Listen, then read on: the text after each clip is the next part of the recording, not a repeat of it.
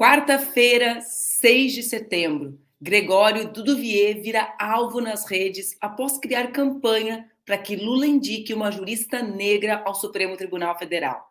Lula defende que a sociedade não saiba como vota um ministro, para frear a animosidade contra o STF. Separa o teu café e vem comigo, que hoje está começando o nosso expresso, que vai ser bem quente.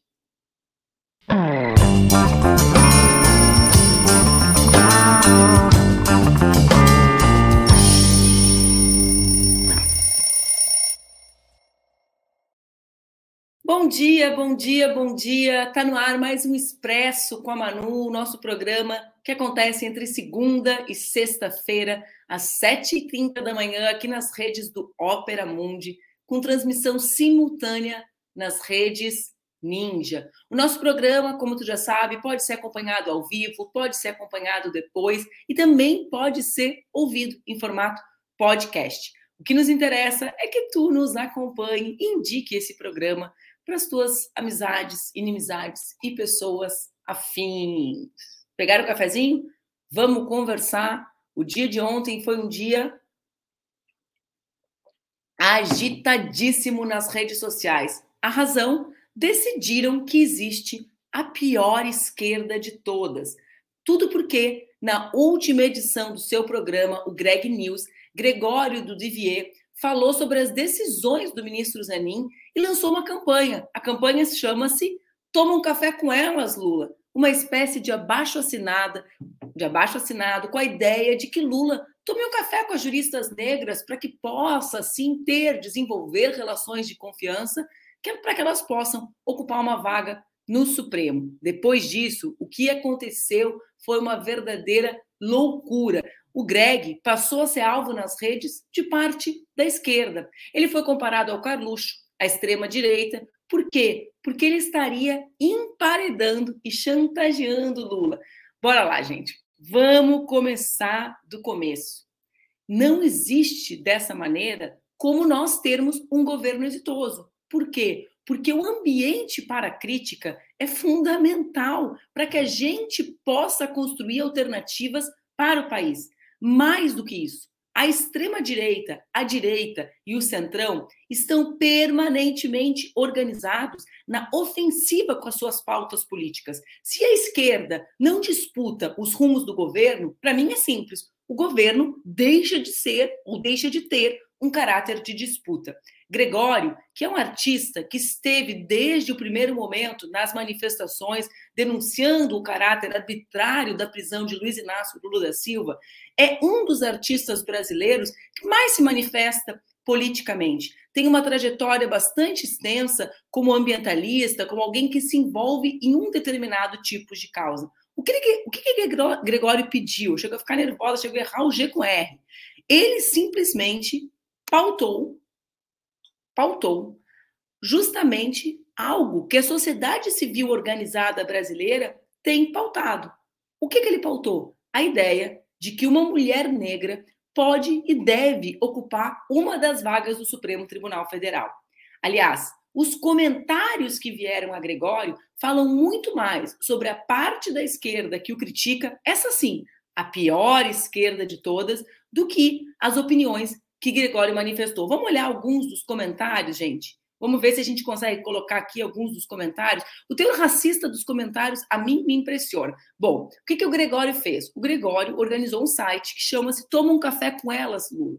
Justamente a gente vai divulgar o site para vocês aqui, ó. Toma um café com elas, aproveitem, assinem lá. Assim todo mundo pode pedir para que o Lula tome um café com as mulheres negras. Qual a razão dessa fina ironia das artes. As artes nos, nos, apresentam as coisas com humor, com leveza. É o fato de a boca pequena e nos jornais, pode posso voltar eu, pode voltar eu, Laila. É o fato de a boca pequena e nos jornais todos dizerem que Lula precisa, que ele quer indicar alguém com quem ele tem uma relação de confiança. Como a gente defende, como a gente constrói relações de confiança? Tomando um cafezinho, que nem a gente constrói, toma todos os dias aqui no nosso Expresso. O que aconteceu foi uma verdadeira reação de pessoas que não estão acostumadas a lidar com o ambiente crítico e com a ideia de que a crítica constrói alternativas. Vamos ver os comentários da turma contra o Gregório. Olha aqui. Só no Brasil, um humorista playboy de canal americano lidera movimento organizado para tutelar Lula. Tutelar Lula, o poder do Greg. Eu perguntei para ele ontem, Gregório, o que, que eu faço para ser dessa pior esquerda junto contigo? Porque é um poder que eu nunca vi. Olha só, volta, volta para o anterior lá. Vamos terminar aquele ali. Tem como voltar? Olha só. Baixa a cabeça e aceita minha ordem e lição. Ou está traindo a esquerda.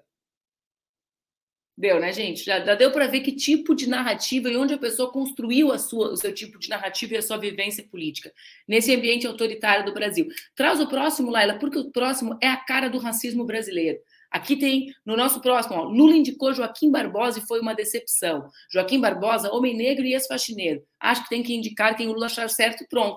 Lula também ali, nos nossos anos de governo, também foi indicado. O Toffoli também foi indicado. O ministro Fux foi bastante gente indicado. Mas a turma sempre lembra do Joaquim Barbosa. Atenção, pensem sobre isso antes de escreverem. Mas, para mim, aqui, né, a, a síntese do que nós precisamos extrair de lição com o movimento começado contra Gregório, pode voltar eu, Laila, é justamente o fato de nós termos que ter tirado lição do que vivemos nas nossas primeiras experiências de governo. O movimento social é a parte que pressiona o governo pelos avanços. Ora, se não faz isso, Lula, ele próprio, um Lula que pediu, pessoal, me critiquem, eu não quero ser só aplaudido. Ele, que não é infalível, ele, que é o melhor de todos os líderes da esquerda brasileira, que são dos maiores líderes do planeta Terra, mesmo ele pode falhar. E mesmo ele precisa de apoio nas ruas, apoio nas redes, para que possa avançar diante de uma direita e de uma extrema direita e de um centrão que está sempre mobilizado para avançar casas no nosso governo. Se o governo é nosso, a gente tem direito de opinar. Nas democracias, as pessoas opinam livremente. Os artistas manifestam suas opiniões. A sociedade civil manifesta sua uh, opinião. Exatamente, a Vânia fala.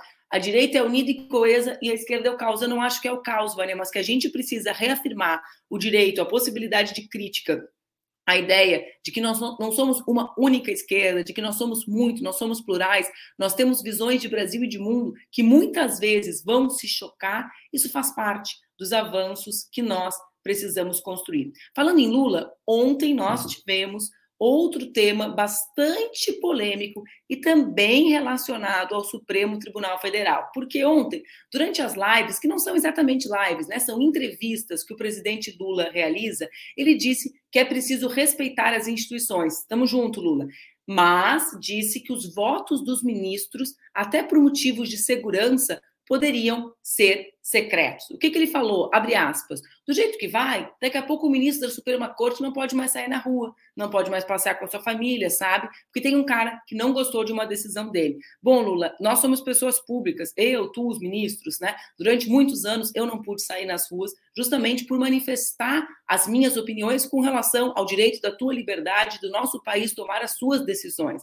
Vamos lá. Uma coisa é uma coisa e outra coisa é outra coisa. Existem muitos debates sobre a ideia, né? Por exemplo, alguns países só se conhece o voto majoritário, em outros países se conhece o voto individual, mas nós não temos espaço para voto secreto dentro do Supremo Tribunal Federal. A transparência deve ser cada vez maior. Primeiro, porque os atos judiciais são públicos pela própria Constituição. Além disso, né, e isso o Tiago Amparo disse também, que é professor da FGV nas suas redes. Além disso, como eu já mencionei, a gente pode debater se os votos vão ser tornados público individualmente ou majoritariamente, ou seja, o voto vencedor. Isso, e se isso vai ser transmitido pela TV ou não. Mas nós não temos espaço para o voto secreto. E os ministros do Supremo são, sim, pessoas públicas, servidores da população. Nós temos que parar com a espetacularização da política, evidente que temos. Nós temos que frear essa sanha, né, para sangrar determinadas personalidades, temos. Nós temos que regrar o PL das fake news, ajudará a fazer com que mulheres e homens públicos possam voltar a sair nas ruas, porque grande parte do que acontece não acontece em função do teor dos votos, acontece em função da desinformação que circula a partir dos votos mencionados. Mas nós não temos mais espaço nenhum para a falta de transparência nas decisões judiciais. Ao contrário, acho que nós vivemos um momento em que devemos lutar por mais transparência no poder judiciário, né, para que todos e todas saibamos o que acontece dentro de um dos três poderes da nação. Voltando para o presidente Lula e voltando para as pressões do Centrão. Olha só, a gente deu um pau, né, aí na internet, no Gregório, vocês estão vendo? vendo? Estão vendo? Estão vendo? Estão vendo? Deram um pau, né? Pior esquerda do mundo. Nós vamos, estou pensando até em fazer um livro, A Pior Esquerda de Todas. Só sobre mulheres, questão racial, e assim é. Mas vamos lá. A pior esquerda de todas, que não quer pressionar, né?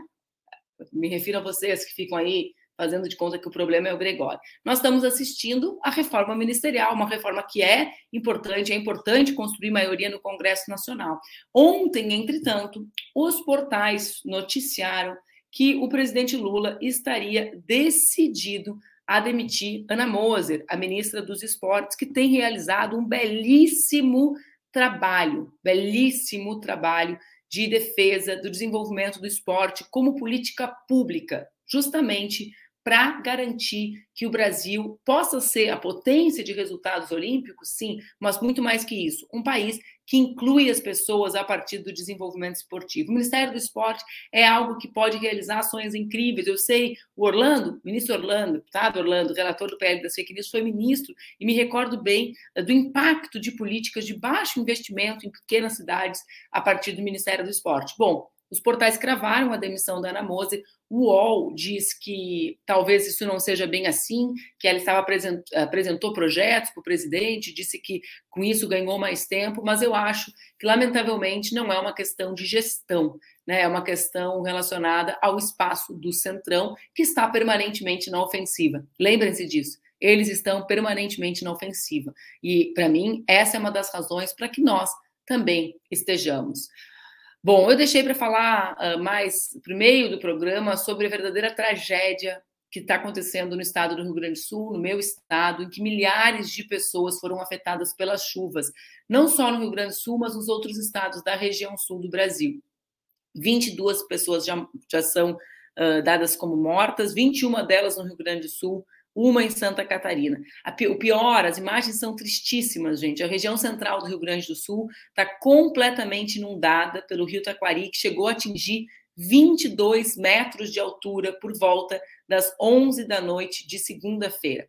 Como eu disse para vocês, as cenas são muito, muito tristes. Eu sei que é um esforço grande da Defesa Civil do Rio Grande do Sul, do governo federal. Vi que os ministros se deslocaram hoje pela manhã para o Rio Grande do Sul e quero manifestar a minha solidariedade a todas as famílias. Eu vivi numa, numa região do estado do Rio Grande do Sul que foi vítima de enchente no período em que vivia, que é a região sul. Eu sei exatamente uh, o impacto que as destruições causam nas famílias, nas vidas das pessoas, né, na estrutura dos municípios, e eu desejo que a gente consiga uh, rapidamente reconstruir os espaços da sociedade que possam garantir dignidade para essas famílias. Meu abraço e a minha, a minha solidariedade.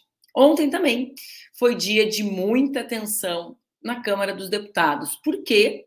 Porque, apesar de termos derrotado o Bolsonaro e de já já ele ir para Papuda, nós não derrotamos efetivamente o que o bolsonarismo construiu na nossa sociedade. E ontem, a Comissão de Previdência, Assistência Social, Infância, Adolescência e Família da Câmara ia votar e adiou o projeto que busca proibir o casamento entre pessoas do mesmo sexo no Brasil. Uh, não preciso falar sobre a relevância disso com vocês, mas eu quero trazer alguns números, alguns dados em maio de 2011, o Supremo Tribunal Federal unanimemente equiparou as relações entre pessoas do mesmo sexo às uniões estáveis entre homens e mulheres, reconhecendo, portanto, a união homoafetiva como núcleo familiar do nosso país. Em 2013, há uma década, o CNJ determinou que nenhum cartório em território nacional poderia recusar a celebração de casamento entre pessoas do mesmo sexo. De lá para cá, foram mais de 76, 76 mil celebrações, 56% delas entre casais femininos e 44 entre casais masculinos. A média anual do número de matrimônios de casais homossexuais no Brasil chega a 7.600 pessoas. Em 2018, ali quando o Bolsonaro ganhou, o número de casamentos chegou a 9.520. Era o receio do que poderia acontecer e uma resposta à violência homofóbica que o bolsonarismo constrói na nossa sociedade. A Câmara ontem barrou essa votação, mas é bom nós ficarmos atentos, porque as mulheres, os negros e as negras, os LGBTs são sempre os mais vulneráveis nessa disputa entre a extrema direita e o que nós buscamos acumular democraticamente no nosso país. Eu tenho muitas notícias para trazer para vocês, mas é que hoje é uma quarta-feira especial. Luiz Maurício resolveu me dar um tempo e veio de vara aqui comigo a Mara Moira. Então eu quero conversar com a Mara. Vem, Mara. Eu ia falar, senão eu ia ficar dando notícia aqui, tu ia ver a minha palmeirense preferida. Ia ficar por aí e eu ia ficar tenso aqui. Muita Nossa, coisa, né, tá... Mara? Nossa, cada coisa que está acontecendo em cada, tá, em cada é, tapa na cabeça que a gente está levando, cada peteleco que a gente está levando, né? Então, muita coisa acontecendo ao mesmo tempo. Eu sempre Parece lembro que... daquela personagem, cada sorriso é um flash. Aqui, cada, cada coisa que a gente olha, a gente vê a força do que o bolsonarismo construiu no nosso país, né? Sim, sim. Não, não, é. E várias, não só o bolsonarismo, a gente está aqui falando um pouco sobre alguns deslizes consideráveis do próprio Lula também agora, né? Essa questão do, do voto secreto, nossa, foi pegou muito mal essa, essa proposta, né? E, está é, repercutindo mal, é, isso vir nesse momento é como uma, parecendo né, como uma, uma espécie de tentativa de blindar o Zanin né, das críticas que ele está sofrendo por conta dos posicionamentos completamente equivocados dele. Né? Então, a gente não poder criticar um, um, posicionamento equivocado de um ministro do STF, é, é, isso, isso me parece complicado. Né? E dessa forma, propor dessa forma, né? É, acho que tem várias coisas para a gente discutir sobre esse funcionamento do STF, essa questão da personalização, né, o, o showmício que virou aquilo. Né? Então, os votos que duram horas, dias, e eles ficam lá querendo mostrar a cultura, querendo mostrar é, tudo que eles levaram em consideração. Então, é, tem algo de, de muito complicado assim, é, que, que que foi é, gerado por, por, essa, por esse novo modelo, mas a resposta para isso, como você bem pontuou, não é voto secreto. Né? A gente pode pensar outros modelos. Eu estava vendo até o, o Conrado é, Hübner, ele é, é, fez um, uma declaração a respeito disso, dizendo que hoje, quando a decisão não é monocrática, proferida por um único ministro, 11 falam coisas diferentes e a decisão final do tribunal é a soma das opiniões parecidas. Isso apaga incêndio, mas é irracional, não cria uma cultura, não firma jurisprudência. O mais comum é o modelo em que a maioria formada num julgamento apresente um voto Sim. único. Nesse formato, ficaria garantido o direito da sociedade de saber quais são os ministros associados ao voto vencedor. Exatamente. É assim nas cortes americana, alemã, colombiana, sul-africana e outras. Não sei que país tem uma corte suprema igual a do Brasil. E também uma corte suprema que televisiona as suas decisões, né? Porque aqui tem algo do espetáculo, né? O espetáculo, a gente tem uma, tem uma piada na Câmara dos Deputados, eu não sei se ela ainda acontece, porque eu sou da velha guarda já, mas quando chegava o horário do Jornal Nacional e a gente estava tendo sessão, para o Zé Genuíno, que é um grande piadista, um querido, hum. meu querido amigo a quem eu mando beijo, ele dizia, sempre pegava alguém e fazia assim, ó, Amara, Hum. Arruma o cabelo que o JN tá te pegando. Cara, a pessoa, ela se transformava. Ela achava que ela estava no Jornal Nacional ao vivo, ela se transformava, ela ia para a presidência da Câmara, fazia todo o mise-en-scène. Então, na prática, é, uma, é uma piada que o Genuíno fazia, mas que demonstra um pouco a performance dos espaços públicos quando eles são televisionados, correto? Então, para mim, a gente poderia questionar isso, né? A TV Justiça, a forma como ela organiza a transmissão, e também uh, eu, uh, existe o debate, né, um debate bastante frequente sobre essa questão dos votos majoritários e de existir um único voto que uhum. Consagraria. A gente está acompanhando agora a votação da descriminalização das drogas, né? Ver, era Sim. a descriminalização das drogas, aí o Gilmar tirou virou, da maconha, tem o debate da hum. quantidade, tudo isso acontece em público. Quando esse debate poderia acontecer de forma reservada, a gente saber uhum. o resultado final e saber o seguinte: Gilmar votou dessa maneira, Alexandre de Moraes votou dessa maneira, Zanin votou de outra maneira. Isso garantiria, garantiria, bom, né? Garantiria que o voto não é secreto. Sim. Né? Que é uma questão de falta de transparência total. Então, pode ser que o Lula tenha querido dizer isso? Pode ser Não me pareceu, porque ele é explícito quando diz assim: não podem sair na rua. Sim, os ministros são pessoas públicas com bem mais proteção do que as nossas oito deputadas ameaçadas. Claro, olha só. Voltemos uhum. a elas, né? Elas não podem Sim. sair na rua, Lula, faz tempo. Eu não pude sair na rua faz tempo. As mulheres são vítimas dessa violência sempre. Não, e foi importantíssimo também você relacionar essa questão de não poderem sair na rua, não com o voto que eles deixaram de que eles tomar, que eles decidiram dar ou não decidiram dar, mas com toda, todo esse exército de fake news e todo essa, esse aparato de desinformação que foi montado nos últimos anos aqui no Brasil, no, que tem ganhado proporção no mundo. Né? Então, ou seja, a questão é menos como ele votou especificamente, mas o, como, como isso repercute né, a partir de todo esse instrumental que foi criado para justamente gerar polarização, gerar ódio e, e, impedir debate, gerar pânico. Né? Eu acho que eu, a gente está nesse momento em que é, ah, se a pessoa falou que ela vota um pouco diferente, gera um pânico. A gente não, já, já ergue o tom de voz, já vai para cima, já vai para o enfrentamento, a gente não consegue mais conversar direito. Né? Ó, e ver no final, Amara, tudo tem relação com a pior esquerda de todas, né? Com essa uhum. ideia de que não existe um ambiente crítico mais. Vê só, o, o, Lula, no fundo, o que eu acredito é que ele esteja profundamente incomodado. Por quê? Porque, de um lado, ele está muito pressionado pelo movimento social, pela sociedade civil brasileira, que reagiu à possibilidade dele não indicar uma mulher para o Supremo Tribunal Federal e que tem pressionado sistematicamente, como, ó, não adianta indicar para o Superior Tribunal de Justiça, não adianta indicar para a Comissão de Ética, parabéns, muito obrigada, mas nós não queremos só isso. Nós queremos ocupar muitos espaços e nós temos, por exemplo, a Associação Brasileira de Juristas pela Democracia, que foram os defensores de primeira hora da liberdade de Lula, denunciando o lawfare, uhum. indicaram uma outra jurista, certo? Uma outra. Então, existem muitas opções de confiança. Então, o que, que eu vejo? Né? Que o Lula está incomodado, de um lado, com a pressão de outro lado, também deve estar incomodado com o teor dos votos do Zanin. Uhum. Gerou um desconforto. Só que isso, na militância, resulta naquela verdadeira, naquele verdadeiro linchamento provocado ao Gregório. Porque é um linchamento Sim. virtual, né? Os termos, a ideia de que ele é financiado, eu ri, porque ele está sendo financiado, segundo alguns, algumas teorias conspiracionistas, por um escritório de professores que tem em Washington. Né? Aí eu estava brincando, bom, o meu orientador é membro desse escritório, eu devo fazer parte. Eu tenho que conseguir uma filiação nessa pior esquerda uhum. jeito, né, Amara? Tu já conseguiu? Oh, não, eu ainda ainda estou enviando, eu enviei já meus documentos, a solicitação, ainda não fui aprovada, acho que eu não tenho ainda todos os requisitos suficientes, mas eu estou testando, estou tentando. Está tentando, Amara, está te dedicando? Mas vê, não é assustador, Amara. E de outro lado, e para mim tudo está conectado, né? Porque aí de outro lado a gente tem a notícia da demissão da Ana Moser. Eu estava lendo a notícia, né, dizendo que ela foi lá, apresentou os projetos. Fiquei com o meu coração assim apertado, porque não é sobre os projetos e sobre a competência dela. Não é sobre não, isso. Não. Né? Aí a matéria fala, ah, ela falou com o presidente sobre tudo que está saindo do forno. Puxa, não é sobre isso, é sobre força política. E quem tem Sim. força é o Centrão. E aí, como é que a gente acumula força? Volta para o debate Não, original. Sabe o que é pior, Manu? Nesse caso da Ana Moser, é que é, o Lula, o governo está tentando convencer o PP de que vale a pena assumir esse ministério, que esse ministério é entendido como um ministério menor. Só que esse vai ser um ministério que vai receber parte do orçamento das apostas esportivas.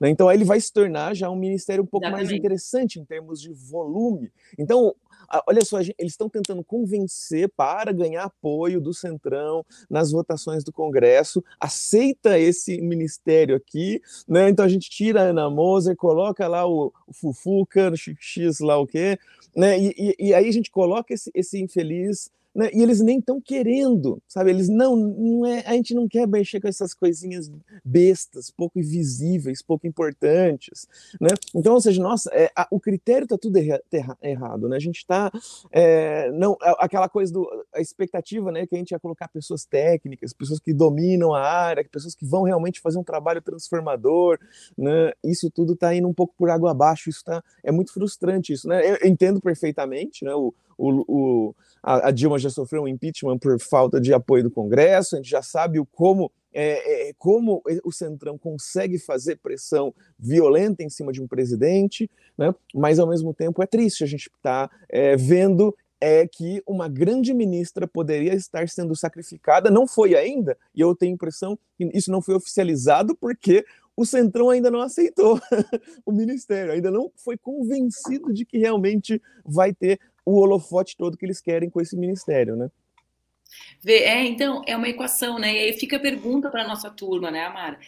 Como que a gente, vamos lá, é correto, Lula, compor a maioria dentro do Congresso? Evidente que é. Acho que nós acumulamos sobre isso já no, nas, nas, últimas experiências de governo que tivemos e também, como tu menciona, no processo de vulnerabilidade construído pela direita para que a Dilma sofresse o impeachment, né? Para que acontecesse esse golpe. Ou seja, há aqui um grande pacto que a elite brasileira pode produzir sempre, uhum. né? Para garantir que os seus interesses sejam atingidos. A Dilma foi vítima disso. Mas, vamos lá, bora, pé no chão o Centrão tem a sua força, exerce. Eles não estão sendo convidados para os ministérios, eles discutem quais ministérios eles querem ocupar e, mesmo assim, uhum. assim, afirmando publicamente que não entregarão todos os votos. Porque, por uhum. exemplo, o PP tem lá o Ciro Nogueira, mesmo que seja performance, mesmo que seja performático e que fique, né, o chefe da Casa Civil do governo Bolsonaro, que fique na sua, mas que é o presidente do PP, diz assim, é uma entrada individual, isso não significa garantia de votos. Ou seja, o debate continuará permanente dentro do Congresso Nacional nas matérias importantes. Tudo bem, faz parte, eles têm os seus deputados, as suas deputadas. Mas e nós? Se nós não acumularmos força com pessoas como o Gregório, fazendo debate uhum. publicamente sobre as nossas pautas, como nós acumularemos? Então, essa estratégia da turma que vai para a internet linchar o Gregório é a internet de entregar todo o governo para o centrão e para a direita. Sim. Uhum. Porque nós perdemos ofensiva política. Então, a tese, a tese lá de 2003, né? Eu sou, eu sou, uma, eu sou da turma antiga, gente. Era o quê? Governo de disputa, governo em uhum. disputa. Para disputar, tem que ter dois lados, né, Amara? Senão no esporte perde por VO. Sim, claro. Né? Não, e, e, a, e a importância do, desse clamor popular, né? A gente, tá, se a gente não tem a maioria no Congresso de forma tão simples, a gente vai ter que fazer mobilização popular, mobilização social para pressionar né, as decisões que são tomadas ali naquele espaço. E isso é algo né, é, que, que a gente está precisando construir nesse momento, né? Então, ver toda a repercussão né, do, da decisão, do, do apoio que o Gregório deu. Não foi o Gregório que criou a campanha, inclusive, quem entra no site né? É. Um dos pontos iniciais que ele coloca assim, essa campanha tem um, um, um, é, como é que é frequently asked question, é, como é que é, é FAQ é o quê mesmo? Frequently asked Bom, question, né? É isso, né? É. E aí tá, é, aí tá assim, ó, é, essa é uma campanha do Greg News. A campanha pela nomeação de uma mulher negra progressista para o STF é, antes de tudo, um esforço de muito tempo de várias organizações do movimento negro. Vale você conhecer alguns, algumas: Coalizão Negra por Direitos, Instituto de Referência Negra Peregum, Instituto Marielle Franco. Outras organizações aliadas, como nossas, também têm contribuído. A lista tríplice de mulheres citadas no programa foi selecionada pelo movimento Mulheres Negras Decidem, não pelo programa. O Greg News só está dando aquela forcinha de divulgação e chamando Lula para tomar esse singelo cafezinho. Então é, é importante a gente também não tirar o protagonismo das mulheres negras decidem, hum, que foi quem elaborou essa lista tríplice, propondo os nomes dessas possíveis é, indicações, né? A gente tem aqui então a, a Adriana Cruz, né, tem a Lívia Santana Vaz, né, e tem também a Soraya Mendes. Então são três juízas negras que é, poderiam ocupar essa vaga, que tem o notório saber, que tem é, a vida ilibada lá, não, não, lembro qual é o termo exatamente para entrar no STF. E aí então está propondo essa lista e o Gregório ele chama atenção sobre ela, ele fala: Lula, toma um cafezinho com ela, vamos cobrar o Lula de tomar esse cafezinho com elas. Né, isso me lembra muito no começo do ano, não sei se você, tá, você lembra, vai lembrar também, que teve uma campanha grande que a Mili Lacombe e o Casagrande fizeram para o Corinthians contratar o Roger Machado, treinador negro, progressista também. E, e, a minha impressão é que o Corinthians não contratou o Roger Machado por conta da. Porque se, se eles contratassem o Roger Machado porque a Mili e o Casagrande estavam fazendo campanha, iam, é como se eles tivessem cedido a essas duas figuras gigantescas, né? Uh, e assumido uma postura um pouco mais engajada. e parece o, que eles Amara, visitaram na última hora. Conta o Fluminense, daí, depois ele foi pro Grêmio e ele fez um vídeo de apoio para mim E, cara, quando ele perdia jogo, tu não tem ideia. O Twitter era assim. Também aquele comunista apoiou até a colorada da Manuela, cara.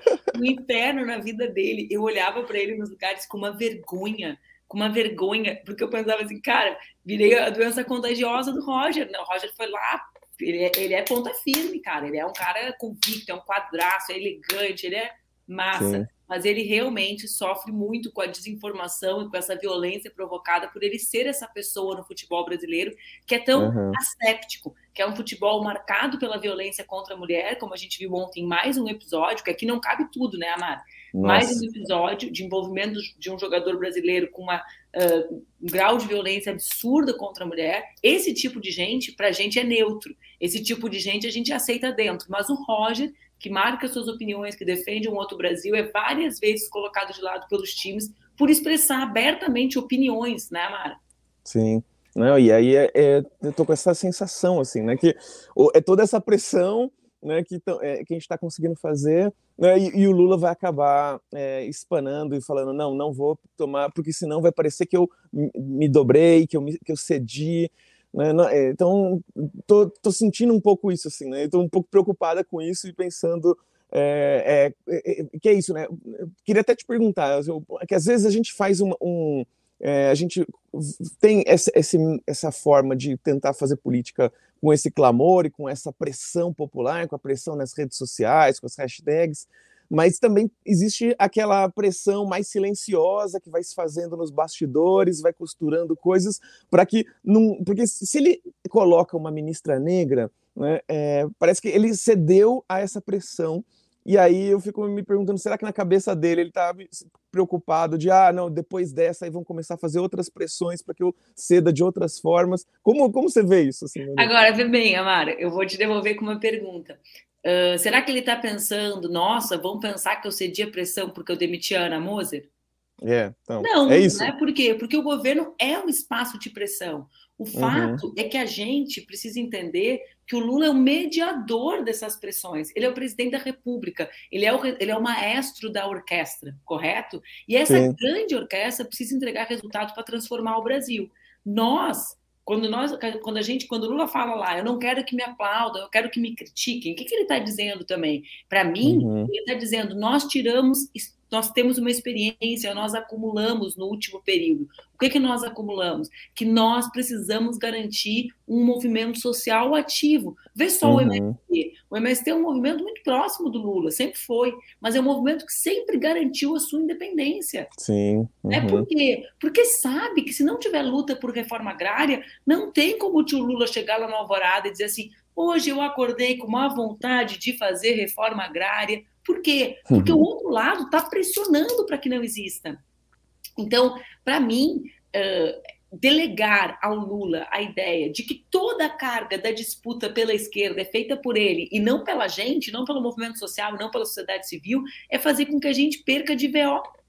Porque Sim. ele vai ter um trabalho, um acúmulo muito maior de responsabilidades do que mediar isso. Ó, eu quero só retrazer aqui dois ou três comentários, viu, uhum. cara, da, da, turma falando, ó, Lula combate a criminalização da política.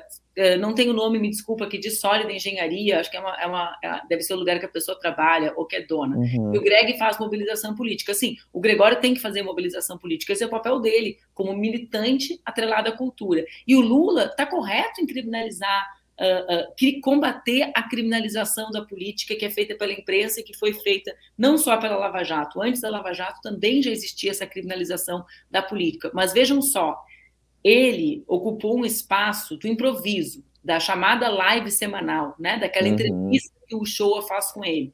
Nesse espaço de improviso, a gente precisa ser atento aos detalhes do que fala. Por quê? Porque se ele quis defender uma mudança no Supremo, essa mudança era o fim do, eh, do, televisionamento, pode ser? Essa mudança era a divulgação dos votos majoritários com o nome dos ministros que se somaram a ele? Pode ser, mas não foi isso que ele disse. Pode ser que ele tenha querido dizer isso? Uhum. E eu vou repetir: o argumento de que os ministros não saem na rua é um argumento que me sensibiliza muito. Só que Sim. os ministros andam escoltados, as deputadas, não. A filha da Isa Lourenço, de três anos, foi ameaçada de estupro. e nós, eu, essa preocupação não hum. chegou né, ao ponto de se tornar uma agenda nacional. Então, aqui também tem a questão de que os ministros são pessoas públicas e que essa violência precisa ser enfrentada. Não, eu não quero que a Isa Lourenço saia de cena, né, Amara? Claro. Não quero. Eu quero que uhum. ela possa estar em cena, protegida dessa violência que surge, que é um sinal, um sintoma de outros problemas da sociedade brasileira. Não, porque senão a gente começa a responsabilizar a, a publicidade das nossas opiniões pelo, pela, pela violência que a gente sofre né? Que uhum. é um outro uhum. problema também. Sim. Não, a gente está vivendo esse, esse, momento delicado, né? E, e, e, é isso, acho que o Lula ele traz um debate que é interessante, né? O, o, Flávio Dino, inclusive, saiu em defesa dele, né? Porque é um dos nomes cotados para assumir essa vaga, então, ou seja, não, não, não, tem nada grátis ali também acontecendo, né? Mas o, então a gente está, é, é, são decisões é, que é, difíceis, não são decisões impo importantes. A gente vai eleger uma pessoa, a Rosa Weber, ela chega aos 75 anos agora, dia 2 de outubro, então tem menos de um mês para definir quem, é, quem seria essa pessoa, né? menos de um mês para a aposentadoria da Rosa Weber. Né? Então, pro, o Lula tem que amadurecer essa decisão. Essa é uma prerrogativa do presidente de acordo com a própria Constituição. A Constituição defende, né? então, que é, os ministros do Supremo serão nomeados pelo presidente da República, é importante. É, é, vai ser sabatinado pelo Senado, mas nunca teve um.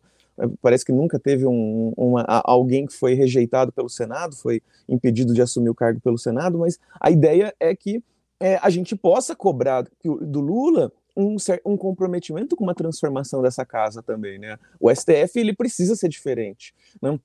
É, é, ele precisa é, saber trazer pautas que ele não está trazendo ou é, avançar né, é, em algumas discussões que ele não está trazendo e trazer uma ministra comprometida. Né, uma das questões não é simplesmente ser uma mulher negra, é uma mulher negra progressista para o STF. Né? Então, ou seja, a discussão é de trazer uma figura que consiga acelerar debates que aquela casa não tem feito da forma adequada né, ou que não tem é, é, é, discutido na velocidade que, que se espera para que a gente consiga fazer uma transformação real do Brasil, né, para que de, o judiciário deixe de ser tão marcadamente racista na hora de aplicar as leis, na hora de julgar quem é culpado, quem não é, quem vai ficar preso, quem não vai. Não, tudo isso é muito importante para a gente é, poder transformar o país. Então, essa decisão é surreal, é importantíssima. Né? É, e é, é uma mensagem, é, é uma mensagem para a sociedade, né? É, e eu, por fim, aqui, né, eu vi, ó, a indicação do ministro não deve ser para defender o presidente, para defender o projeto de país que o elegeu. Uhum. Perfeito, exatamente. E a gente sabe qual foi o projeto de país que o elegeu, né? E, e acho que aqui tem a relação também, Amara, com qual o Brasil que o Brasil quer ser, e, e, acho que pela primeira vez nós estamos debatendo no tempo em que vivemos, né, que é um tempo em que as pessoas emitem mais opinião, em que a internet tem um papel nefasto muitas vezes, Sim. mas por outro lado o papel de construir novos espaços para que as pessoas emitam as suas opiniões e se informem. São, duas, são os dois lados né, dessa ferramenta transformadora que mudou para sempre a forma como a gente se comunica. Mas é a primeira vez que nós estamos com um debate tão aberto sobre o Supremo. E isso é importante, porque o Supremo é aquele que, em última instância, decide as regras do jogo do nosso país. O Supremo é a última, o último degrau, é o topo hierárquico, né? É o que vale e o que não vale, inclusive do que o presidente eleito pela maioria do povo brasileiro faz, em última instância, é ali que está submetido o que as, as leis que ele, que ele tem que respeitar, o que é o que não é constitucional, eles uhum. zelam, eles são os guardiões da Constituição. E é a primeira vez que a gente debate isso com tanta intensidade. E isso também assusta. Mas eu quero Sim. repetir: para mim, esse é o único caminho para a gente acumular força. Ter um governo que tem um movimento social, um movimento civil, a sociedade civil, que o apoia na ofensiva o Bolsonaro uhum. ficou na ofensiva quatro anos, Amar. Sim. Eles nunca deixaram de estar tá pautando o que eles queriam. Era Sim. uma coisa impressionante, não era? Tu via, eles estavam o tempo inteiro. E aí tem uma turma, e aqui ninguém está pegando o Gregório para Cristo, no sentido para eh, semideus. Uhum. É o contrário, é para mostrar o que fazem com alguém que ousa sair do ambiente da uniformidade. A gente quer que o Brasil seja um espaço uh, livre, gente, para que a gente livremente possa construir o destino dessa grande nação que a gente pode ser. Não é isso, total? Nossa, total. Né? E, e, gostei também. Né, é, é, são, são, várias questões né, para a gente discutir. Eu acho importante que a gente discuta, mas com, tendo noção também né, que a gente isso tudo tá, tem, ganha outras camadas de sentido e outras é, uma importância ainda maior em função é, da desacreditação do STF. Né? Então, se a gente está num momento em que justamente o bolsonarismo é, apostou muito nessa, nessa cartada da, de desacreditar as instituições, né? sobretudo o STF, né? dentre outras o STF. Então, ou seja, todo, todo esse debate também ele precisa levar em consideração né, que já existe uma, uma animosidade, uma hostilidade para com essa instituição que, que, precisa ser pensada e como é que a gente vai enfrentar isso, como é que a gente vai dar uma resposta a isso. O Zanin foi uma péssima resposta, agora temos a possibilidade de uma nova resposta, né? Mas e aí, gente, como é que a gente vai fazer é, é, tomar essa decisão, né? Então, acho que, que tem muita coisa para acontecer nesse mês, né? Tô na expectativa, não tô tão confiante e esperançosa, mas é, tô ainda com um restinho de esperança aqui. Ó, eu aqui, o meu lema é eu, a minha esperança é o combustível para lutar, né, Amara? Então, assim, quando eu não estou esperançosa, eu me engajo mais, né? Uhum. E aí uhum. esse engajamento faz com que a gente tenha esperança, que é a luta, é só a luta que vai transformar a sociedade mesmo. E eu acho que está na hora da gente perceber. O pessoal que está com 2013 encarnado é o mesmo pessoal uhum. que não parou para pensar até agora no que elegeu o bolsonarismo na sua uhum. aqui também. Eu quero.